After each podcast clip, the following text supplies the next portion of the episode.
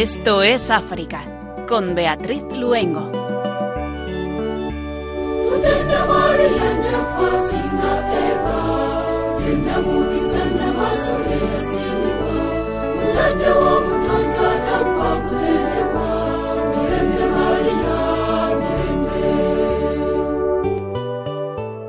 Hoy en Esto es África nos vamos al país del lago Asal, el lago de la miel, el punto más bajo de África por estar ubicado en un cráter volcánico.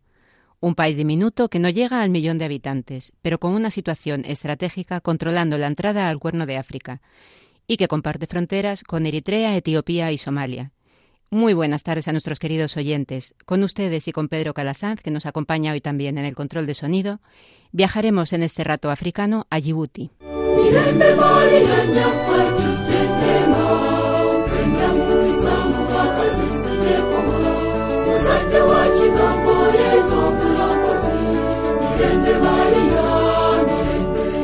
Conoceremos la situación de los cristianos allí de la mano de Samuel García, coordinador regional de Puertas Abiertas, una entidad religiosa sin ánimo de lucro, cuya labor es apoyar a los cristianos perseguidos de forma integral.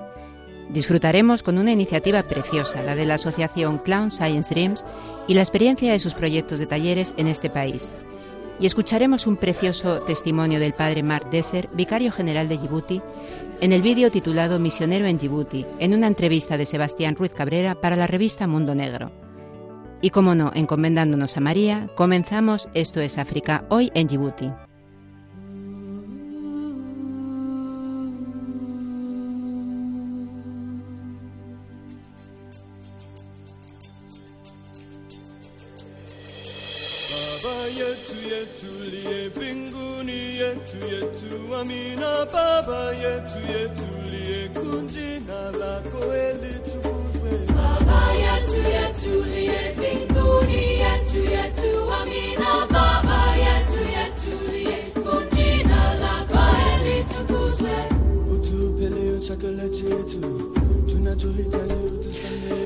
Llamamiento a la unidad nacional después de la masacre de los militares. Los obispos denuncian el intento de provocar un conflicto interreligioso ante la creciente inestabilidad en Burkina Faso, donde el pasado 19 de agosto murieron 29 soldados y otros 7 resultaron heridos y 5 desaparecieron como consecuencia de un ataque yihadista, el presidente de la Conferencia Episcopal de Burkina Faso y Níger, Monseñor Lauren Birfuré Dibaré, obispo de Dori, ha asegurado que estos grupos persiguen una estrategia precisa para controlar más zonas del país, o al menos desestabilizarlas y que ahora su objetivo principal parecen ser los cristianos. Los lugares de culto cristiano, especialmente en el norte del país, habitado principalmente por musulmanes, han sido blanco de grupos yihadistas desde la destitución en 2014 del presidente Blaise Campaore. En junio, los obispos de Burkina Faso y Níger denunciaron que sus países llevan años bajo el control del terrorismo.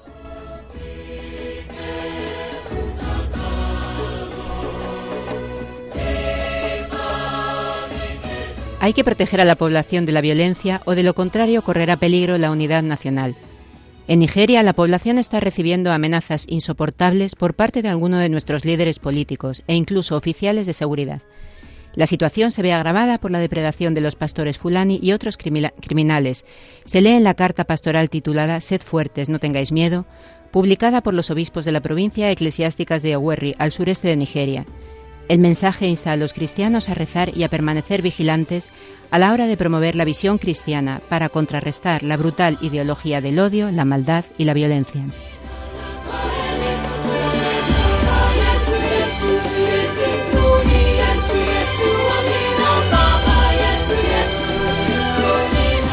También en Nigeria un sacerdote fue asesinado mientras mediaba en un conflicto entre grupos étnicos en el centro este de Nigeria. El padre David Tanko, nigeriano, fue asesinado el pasado 29 de agosto después de ser retenido por unos hombres armados cuando se dirigía a la aldea de Takum para mediar en una reunión que pusiera fin a la crisis entre los Tif y los Hakun. El conflicto entre estos dos grupos resurgió violentamente el pasado 1 de abril y pronto derivó en una serie de incursiones en los pueblos de las dos poblaciones con asesinatos y saqueos.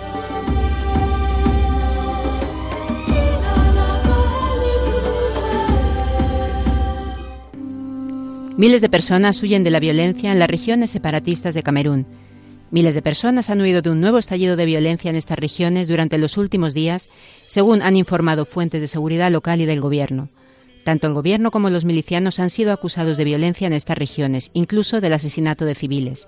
La insurgencia estalló a finales de 2017, después de una ofensiva gubernamental contra las protestas pacíficas en las regiones anglófonas del noroeste y suroeste. Desde entonces, los combates han matado a más de mil personas y han causado el desplazamiento de más de 500.000, según fuentes de la ONU.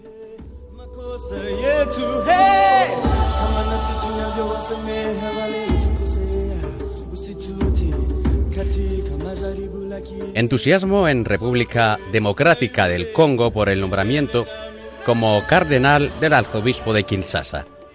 En el mensaje posterior al Ángelus del domingo 1 de septiembre, el Papa Francisco anunció que el 5 de octubre celebrará un consistorio para el nombramiento de 10 nuevos cardenales. Su origen expresa la vocación misionera de la Iglesia que continúa proclamando el amor misericordioso de Dios a todos los pueblos de la tierra, dijo el pontífice.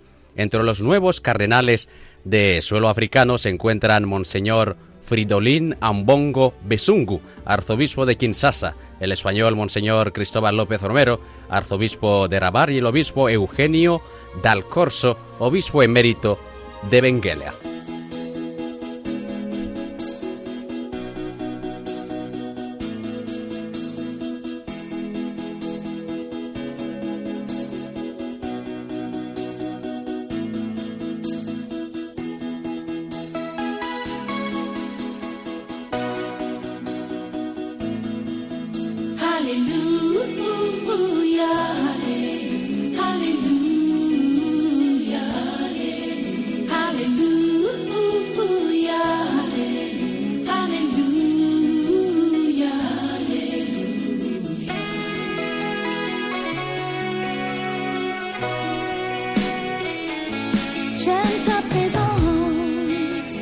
De Djibouti, un país muy pequeño ubicado en el Cuerno de África, pero al que su situación geográfica ha convertido en un país estratégico en esta región de, África.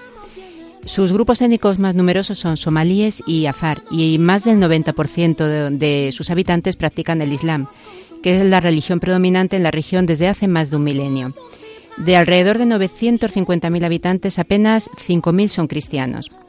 La labor de la Iglesia Católica en este pequeño país se ha centrado siempre en la, prácticamente siempre en la educación, y las escuelas impulsadas por la Iglesia están presentes desde que llegaron los misioneros capuchinos en 1885. Escuelas en las que se han llegado a formar varios dirigentes del país y donde a veces no hay ni siquiera ningún alumno cristiano. Y sin embargo, un país donde la tolerancia hacia los cristianos está erosionando cada vez más.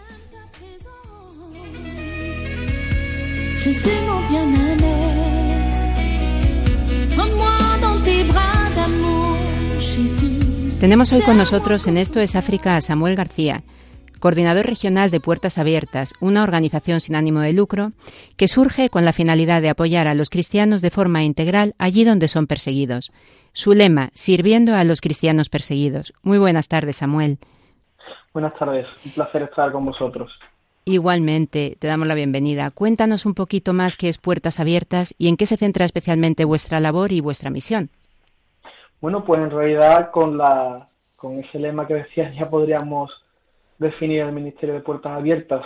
Para entender un poco eh, lo que Puertas Abiertas es, tenemos que remontarnos a cómo surge. Y como casi todos estos proyectos y todas estas historias, eh, empieza con una persona que le dijo sí a Dios, sí a un llamado, que, que consistía en simplemente, si es que podemos decir simplemente, servir a los cristianos perseguidos en aquel momento de la historia, en los años 50, esto consistía en, el contrabando de Biblias a países donde el comunismo eh, prohibía que los cristianos pudieran acceder a, la literatura cristiana.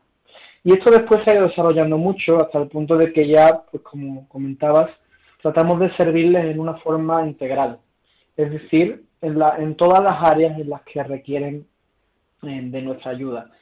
Puertas Abiertas no es una organización que trate de, luchar contra sistemas políticos ni contra, eh, ni contra países ni contra estados, sino de fortalecer a la Iglesia donde sufre persecución.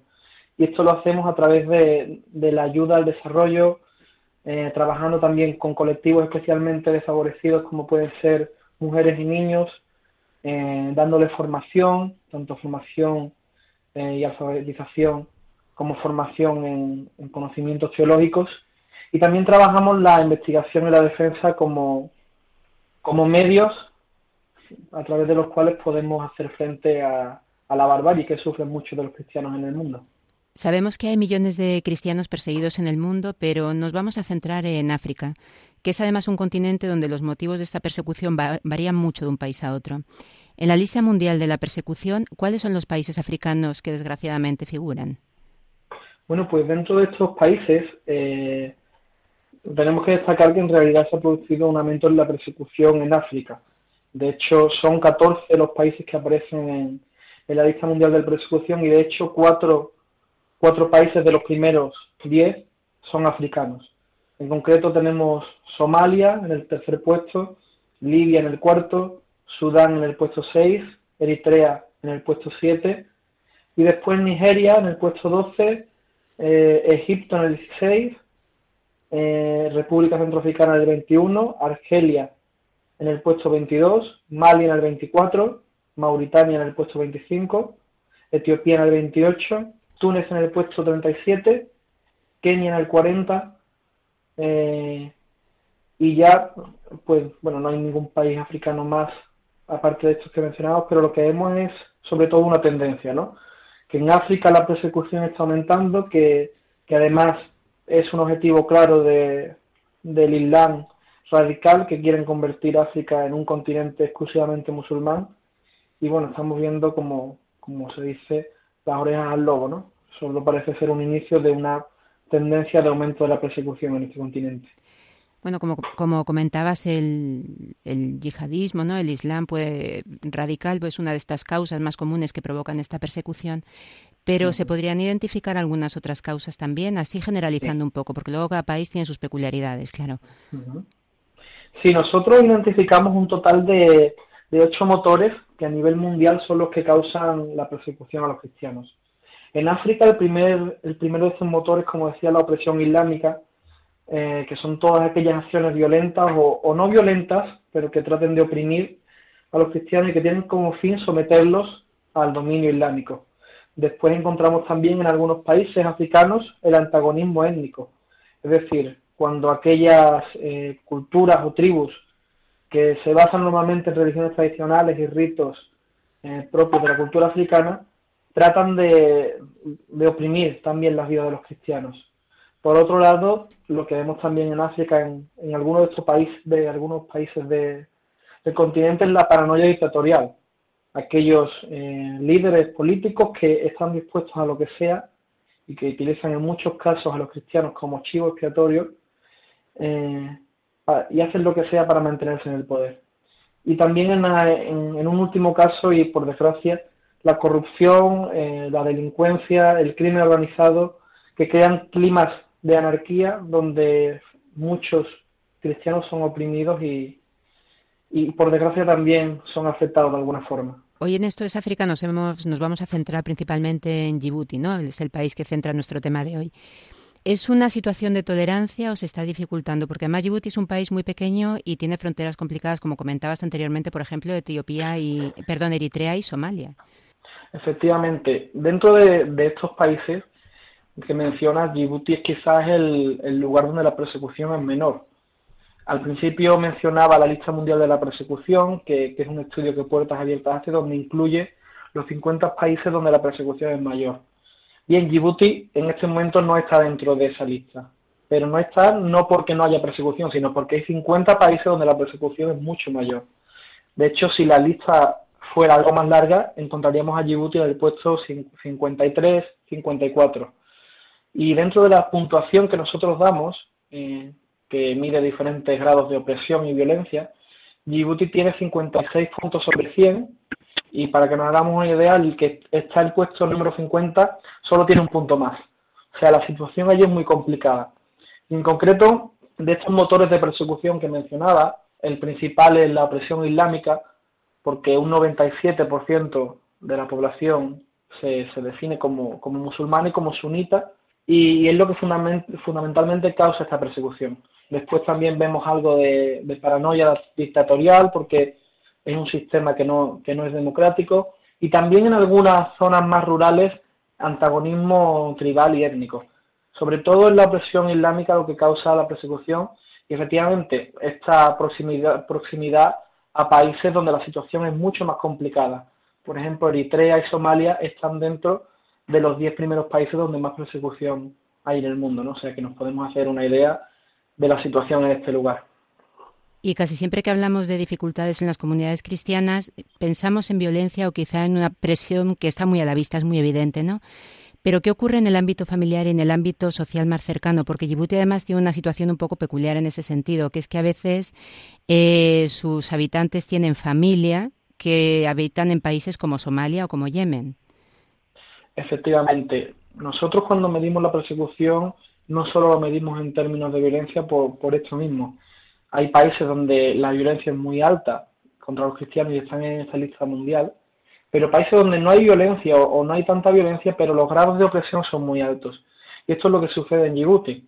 Vemos como en el ámbito familiar, eh, pues uno, por el hecho de ser cristiano, puede ver amenazada no solo su vida, sino la vida de su familia. O, por ejemplo, en el ámbito eclesial, cuando una persona eh, se reúne con un grupo, con, un, con una comunidad de las que comparte su fe, encontramos también muchas restricciones para conseguir esto. En el ámbito social sucede lo mismo. Al final, muchas veces la presión que ejercen los vecinos, eh, los, miembros de, una comunidad social es mucho más fuerte que la que pueda ejercer el poder político.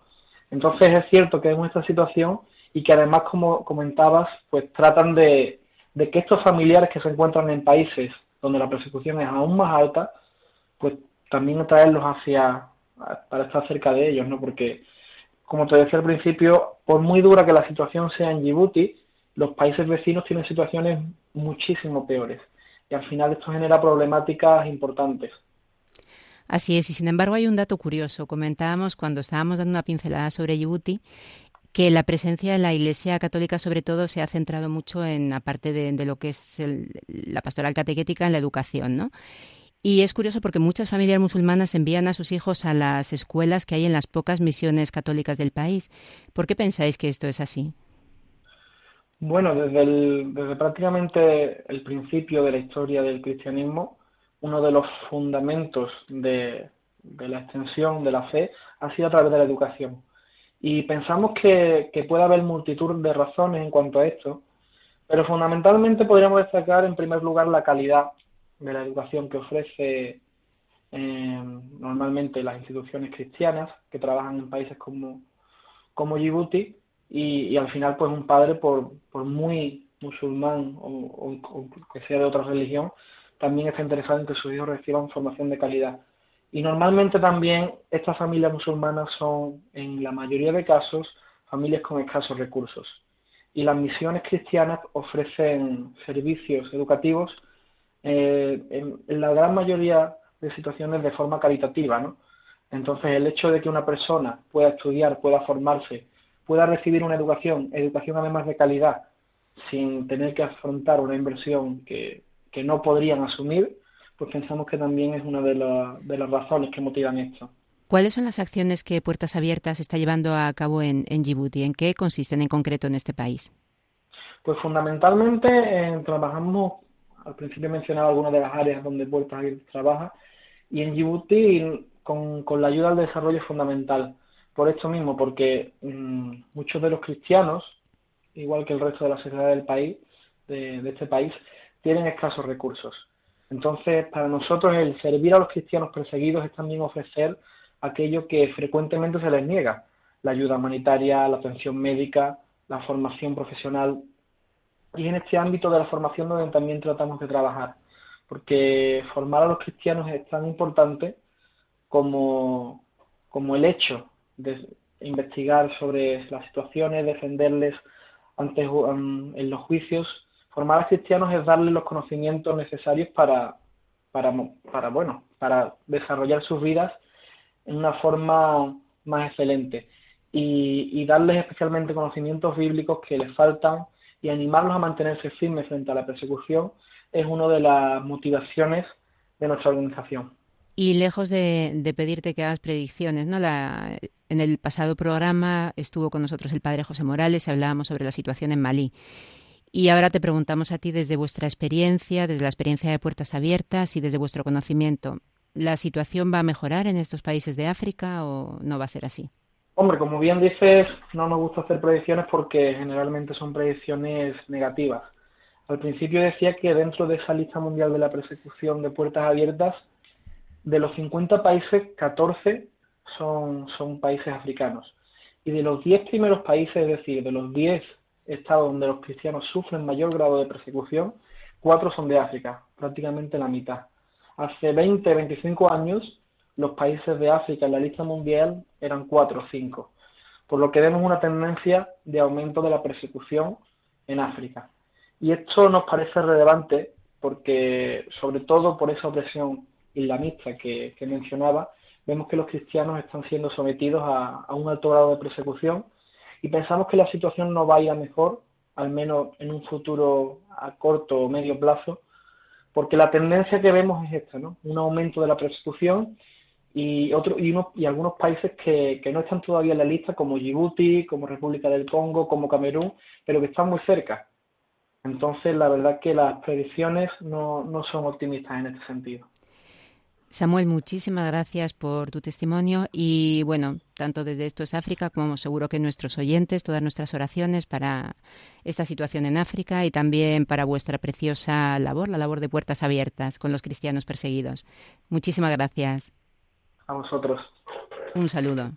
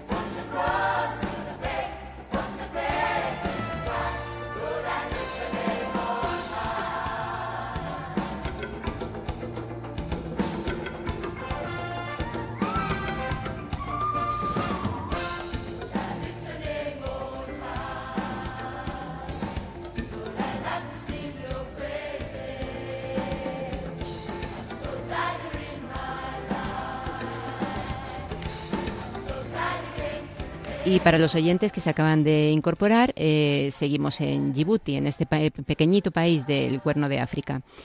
Hemos estado hablando de la situación de los cristianos perseguidos en este país, pero también África es un continente de contrastes y también de la alegría y la esperanza. Y ahora nos vamos a ir con Mayra y Jaume, dos clowns de Barcelona que crearon la asociación Clown Science Dreams, una asociación sin ánimo de lucro con el fin de contribuir a la mejora de la calidad de vida de niños, jóvenes y adultos pertenecientes a entornos con pocos recursos y comunidades desfavorecidas en situación de vulnerabilidad. Y de esta preciosa iniciativa surgieron, entre otros muchos proyectos en Asia y en África, dos muy especiales que llamaron De Ruta por Djibouti, visitando escuelas humildes por todo el país, y el segundo proyecto Compartiendo felicidad en las escuelas de Djibouti, una sonrisa en África, pero mejor vamos a dejar que sean ellos mismos quien lo cuenten. Como salían de viaje esta misma, bueno, esta misma semana, nos han dejado un, audio en que nos cuentan de forma muy bonita en qué consiste Clown Science Dreams. Somos eh, Jauma y Mayra. ¿Quién es Mayra y quién es Jauma y cómo llegáis a ser clown? Hola, soy Mayra y bueno, yo soy psicopedagoga. He trabajado como profe muchísimos años eh, en secundaria pero siempre estuve interesada en el teatro y en el clown, así que hace unos años me planteé empezar a, estudiar algo de clown y, realmente me, cautivó. me deslumbró y, me quedé enganchadísima al mundo del clown. Eh, allí fue cuando empecé a descubrir eh, este mundo tan apasionante que te abre tantas puertas. Y entonces eh, empecé a, a, descubrir cómo, puedo, cómo podía aportar en la educación a través del clown, ¿no? Y para mí fue, fue un descubrimiento. Yo soy Jauma y, o Jaime y soy doctor en química. me he dedicado siempre a la investigación en farmacéutica pero como, como Mayra ha dicho, empecé a hacer clown y todo el juego de emociones, de, conocimiento interior, de expresión y de interacción con los demás que, aprendes a través de, del clown, pues lo encontré algo increíble y algo que se tenía que compartir. Entonces, juntos con, Mayra, creamos el, proyecto, creamos la organización Clown Science Dreams, que significa payaso, ciencia y sueños, para adaptar lo que es el concepto clown y la enseñanza del clown al desarrollo personal y al desarrollo social de las personas. En cualquier ámbito, en cualquier eh, encuadre cultural, social, es básicamente trabajamos con cosas, con aspectos universales de la persona. Entonces, Clown Science Dreams, como explicaba Jaume, nace de una ilusión, nace de una pasión eh, y por el deseo de, compartir em, la emoción, la diversión con la educación y con, el, poder compartir con niños eh, y adultos, evidentemente, a través de, de todo el mundo, ¿no? Clown Science Dreams nace de un sueño, de una ilusión, de unas ganas de compartir al máximo eh, esta pasión eh, por, el clown, por el payaso, por la diversión y también por la educación. Y, creemos que es una manera de llegar eh, a los niños y a los adultos a través de, de la diversión y del teatro, ¿no? Em, entonces creamos la organización para, poder viajar, conocer estas culturas y transmitir nuestra visión del mundo, ¿no? Y, aprender de ellos, por supuesto, que es lo que más nos llevamos, ¿no? Que al final es, es un aprendizaje mutuo, ¿no? ¿Y cómo elegimos los países? Los países nosotros los elegimos un poquito de manera coherente, pues si estamos en una región, pues intentamos que todos los países que vayamos a trabajar en, ese, en esa temporada pues estén cercanos y contactamos con las organizaciones si les podemos ayudar, si podemos trabajar con ellos y un poco pues eh, por, aceptación mutua y, Es cierto que los países que elegimos son aquellos en los que hay una población muy vulnerable, con muy pocos recursos, eh, población, tanto niños como adultos, que no pueden acceder a una educación diferente, a un recurso eh, a través del teatro, de las emociones, ¿no? Entonces sí que intentamos elegir estos tipos de, países en los que podemos aportar algo más donde aquello no está llegando, ¿no? Como por ejemplo hemos estado en, Asia, en miles de países, en India, Bangladesh eh, y en África, pues bueno, pues en, en Djibouti y en Somaliland, ¿no? Y escogimos Djibouti básicamente porque contactamos con María José, que es la directora de, Caritas eh, Somalia, y Caritas Somalia eh, trabaja pues conjuntamente para a través de la misma diócesis em, y, entonces eh, María José mostró interés en nuestro trabajo y hicimos posible pues que pudiésemos ir nosotros allí a hacer el proyecto. Bueno, pues este proyecto de ruta por Djibouti fue, fue, fue increíble, fue una experiencia preciosa a través de la diócesis y con una, una voluntaria de la diócesis pudimos recorrernos el país y eh, ir a cada escuela, a pequeñas escuelas que estaban eh, ayudadas por la diócesis, a hacer talleres de desarrollo personal a través del teatro fue, fue muy, muy bonito, muy, muy bonito. La verdad que, este, este proyecto fue un reto, un reto para nosotros, porque era eh, la primera vez que hacíamos contacto con un país en África. Eh, la llegada fue alucinante porque, porque hemos viajado por prácticamente todo el mundo, pero el aeropuerto de Djibouti realmente era, era, bastante estrambótico, ¿no? Muy humilde, es un país muy humilde, muy pobre. Eh, pero la gente es maravillosa, la gente tiene una sonrisa eh, inagotable, eh, muy cercana. Em, la verdad que, que la ruta por todo el país fue precioso, es un país maravilloso, con unos paisajes increíbles. Muy seco. Muy seco. Muy desértico. Eh, y, los pueblitos eh, y sobre todo las, escuelitas que están dentro de, las iglesias de, la diócesis hacen una labor increíble, tienen un equipo de trabajo maravilloso eh, que la verdad que para nosotros fue, fue un placer compartir con ellos toda esta experiencia, ¿no? Eh, es que no tendríamos palabras suficientes para decir toda la labor que están haciendo, el trabajo que están haciendo, la cantidad de niños que están recibiendo ayuda, que están recibiendo educación de manera gratuita y además eh, a través de voluntarios que trabajan para Cáritas y para la diócesis. Y en unos entornos muy carentes, bastante hostiles, a nivel de carencia, pues de recursos tan básicos como, como el agua. Exacto. O sea, nos sorprendía mucho y nos emocionaba el, ver, además coincidía, Djibouti coincide con la ruta de niños y adultos que van desde Etiopía hasta el Mar Rojo para cruzarlo a través de Yemen para ir a Arabia Saudí y países de Oriente Medio para buscar trabajo. Entonces se cruzaban desiertos y desiertos secos eh, con un sol radiante para ir a buscar trabajo en unas condiciones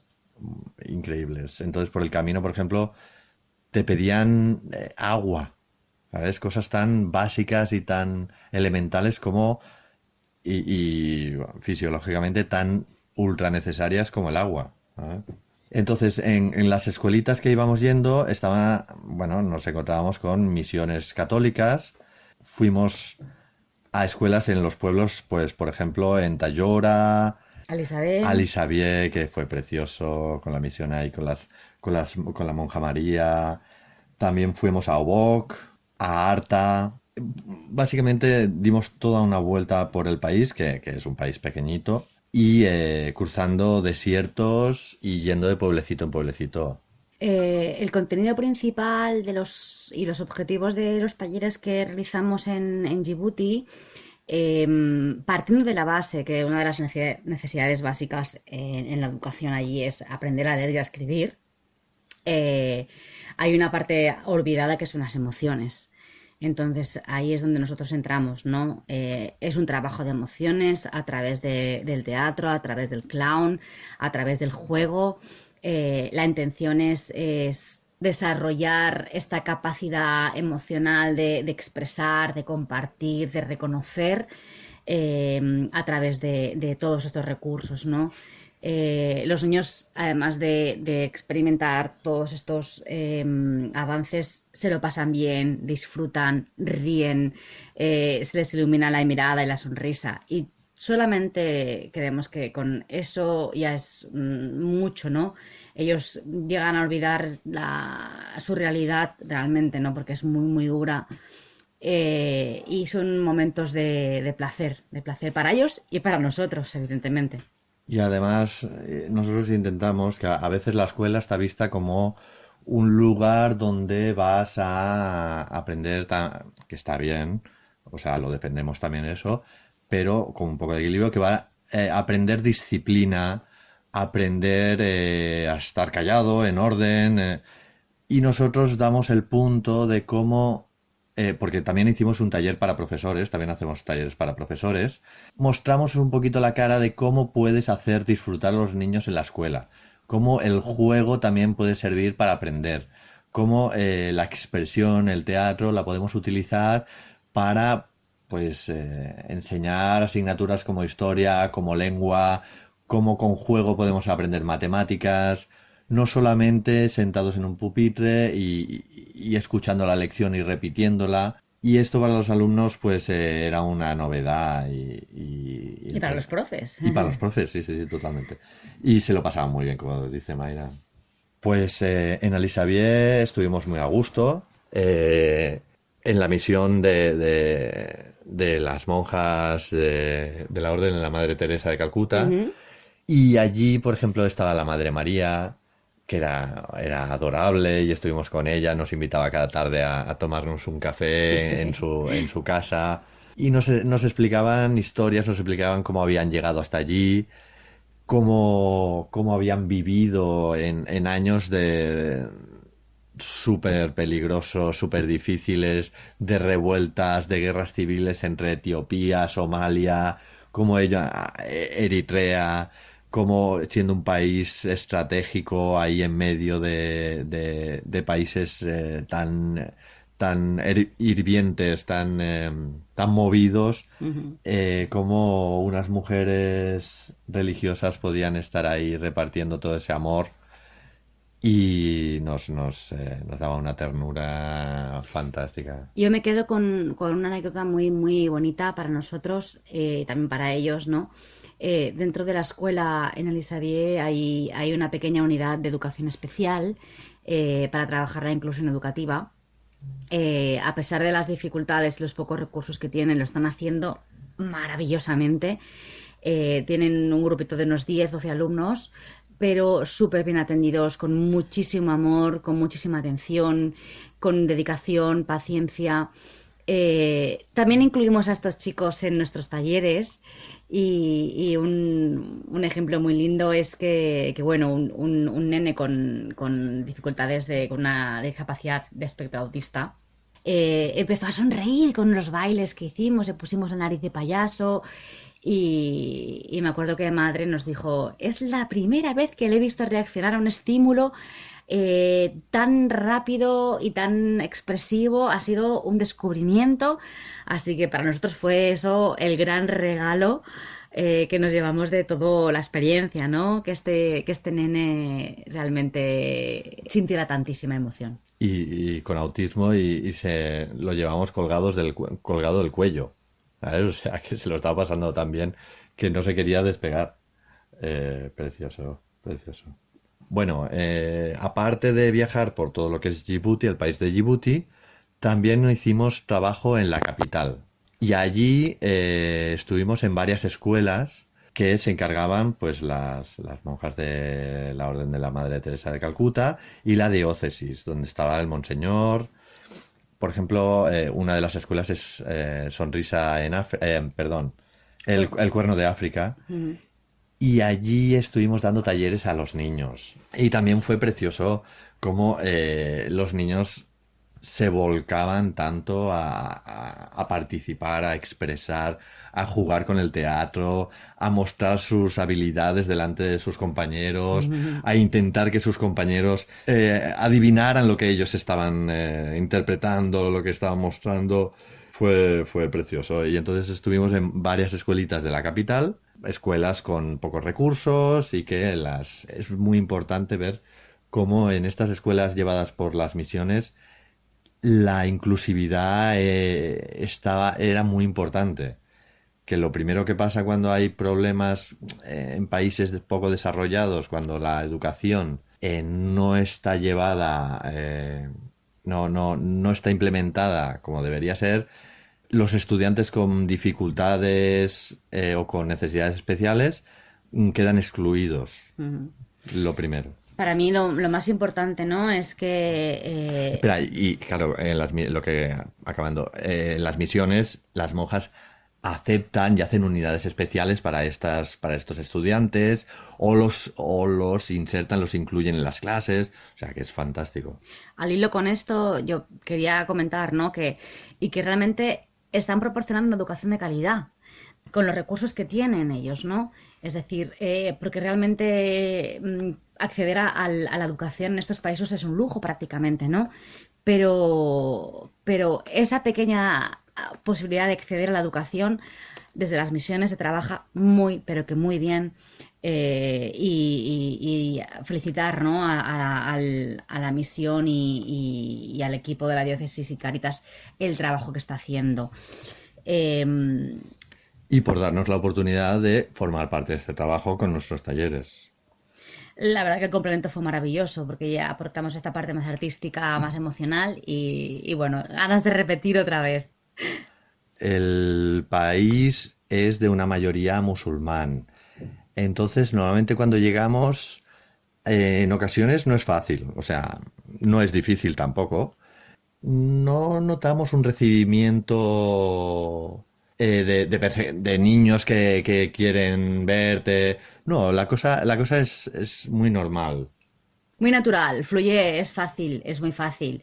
Eh, los niños nos reciben con, con muchísimas ganas, porque vienen dos payasos eh, a hacernos actividades, a hacernos juegos, a bailar. Entonces, para conectar con ellos, en realidad un niño es igual en todo el mundo. O sea, es simplemente desde nuestra verdad, desde nuestra emoción, con, compartir con ellos, conectar con ellos, un niño siempre es un niño. Entonces, eso es maravilloso, ¿no? Te das cuenta que a viajar tanto los niños eh, son, son, además son sinceros, son, son ellos mismos, ¿no? Eh, no es difícil desde nuestro punto de vista. Es cierto que para poder potenciar todo, eh, nosotros siempre creamos un, un ambiente de distensión, de diversión a través del juego. Y entonces es como a través del juego de la música conectas con ellos fácilmente, ¿no? Pues lo más difícil en Djibouti, pero que además fue lo ma- una de las cosas, bueno, dos partes aquí en esta respuesta. Fue muy enriquecedor el hecho de, eh, trabajamos con Caritas Djibouti en una casa que tienen para eh, recibir a niños sin, sin techo, a niños que están solos viviendo en la calle, niños de la calle.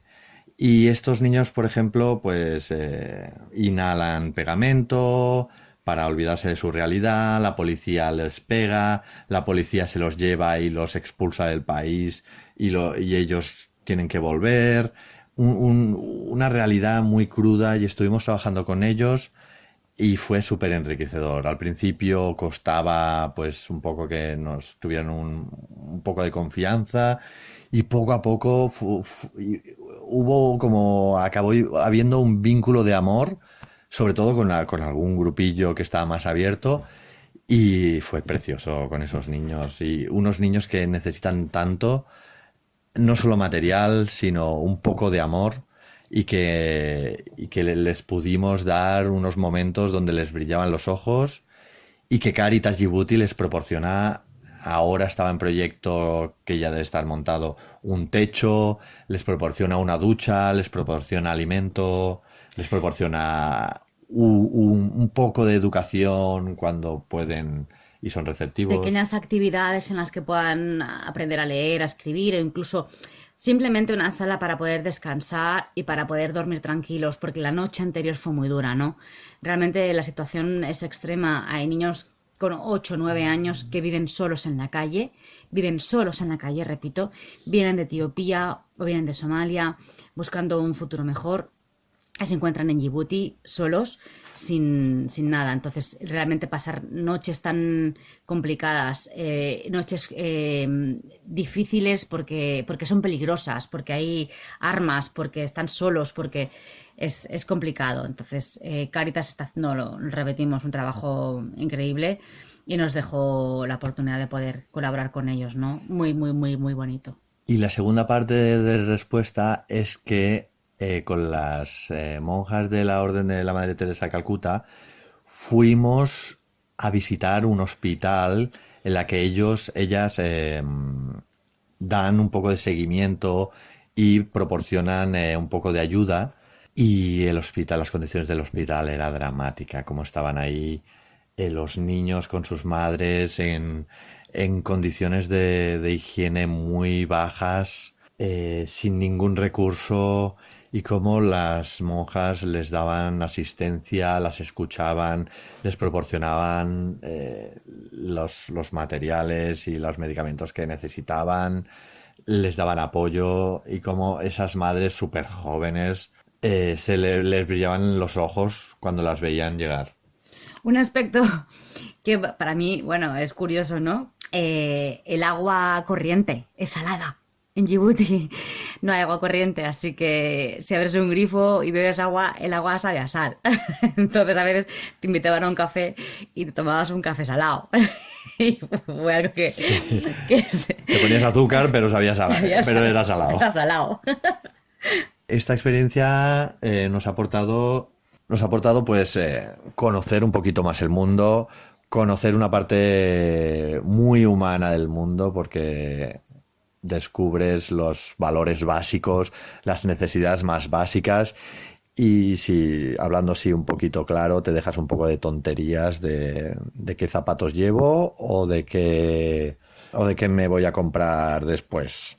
Y ves un poco las necesidades del mundo, que en este mundo, sin, sin hacer ninguna llamada a nada, pero que, que, que hay una parte del mundo, nuestra parte, que vive la abundancia, pero la mayoría del mundo vive con lo mínimo y bueno, podríamos hacer una llamada a, tener un poquito más de conciencia para compartir. Mm. Realmente, para mí Djibouti fue un, antes y un después.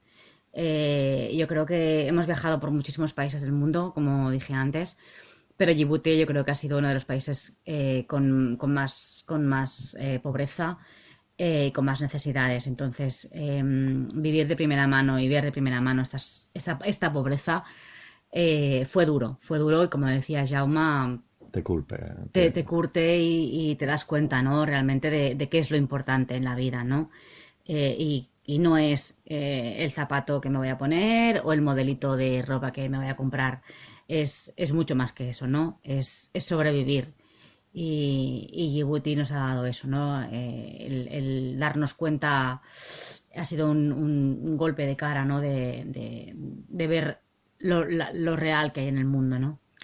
Y los países que hemos visitado, pues eh, somos Clown Science Dreams y hemos visitado, mira, esta tarde nos vamos a Bangladesh, un mes a trabajar con JRS, Jesuit Refugee Service, eh, un servicio, una ONG de los jesuitas. Junto con Caritas. Ah, junto con Caritas. Y después con Naciones Unidas en el mismo país. Después nos iremos con Naciones Unidas a Mauritania. Eh, bueno, en Bangladesh con los refugiados Rohingya, en Mauritania con los refugiados de Mali, después nos iremos a Irak con, también con los jesuitas, con los desplazados de Yazidi, que bueno, es eh, muchas tragedias de guerras, de genocidios, pero de gente humana que tienen mucha alegría, mucha felicidad y mucha cosa para compartir. Y allí estamos nosotros para eh, compartir juntos, reírnos juntos y desarrollarnos como personas y querernos como personas, porque a través del clown trabajamos con las emociones, con la inteligencia emocional. Entonces, cómo gestionarnos a nosotros mismos y cómo eh, tratamos a los demás y insertamos a los demás en nuestra propia vida.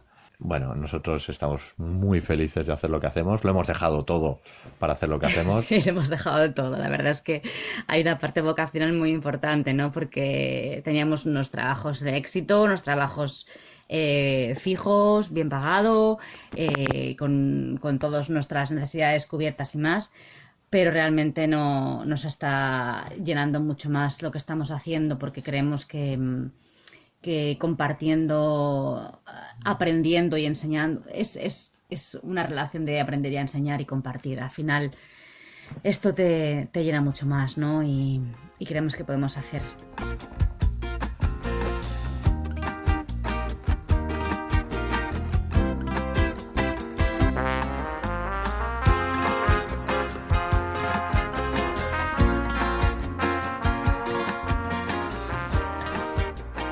Un pequeño país, Djibouti, ha sido el tema del programa de hoy. Un país con una situación estratégica y unas fronteras difíciles.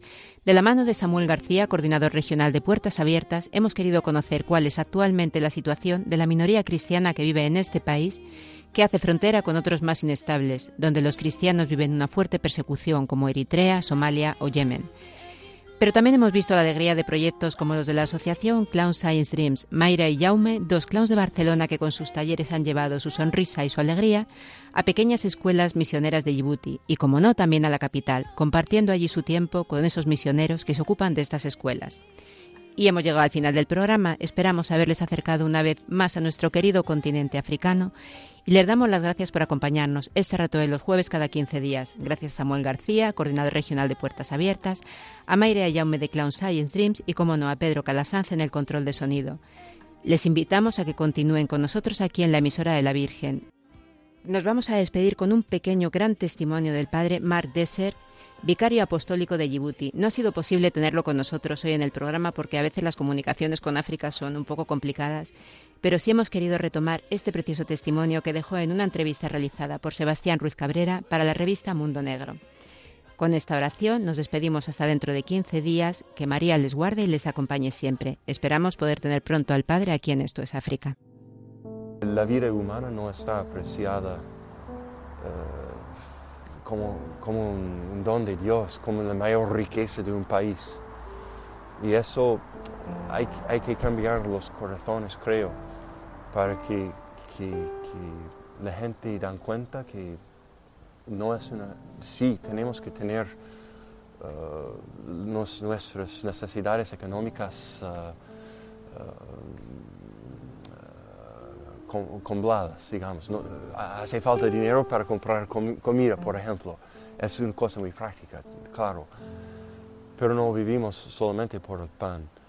Y, un país no tiene su medida en su producto bruto, sino lo que hace con su, propio pueblo y con los pueblos alrededores.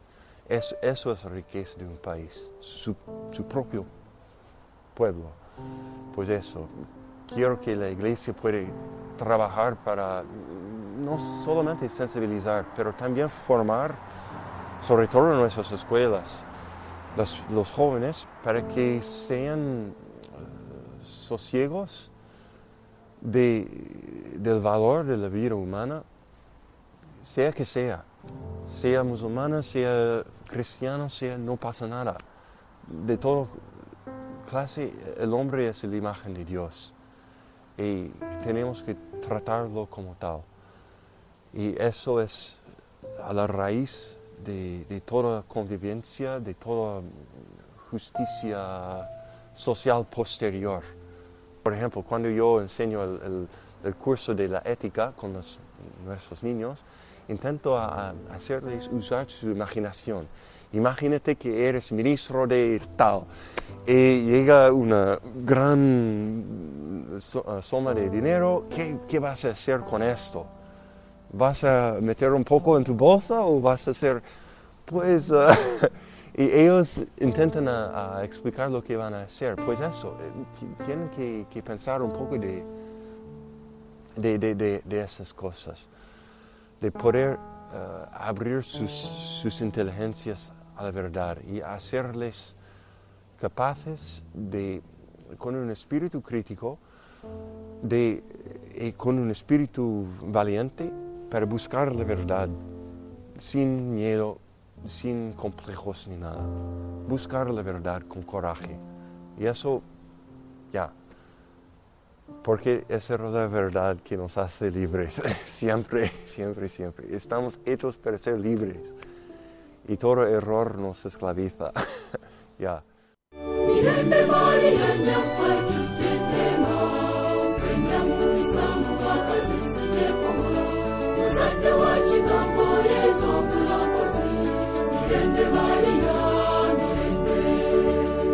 Esto es África, con Beatriz Luengo.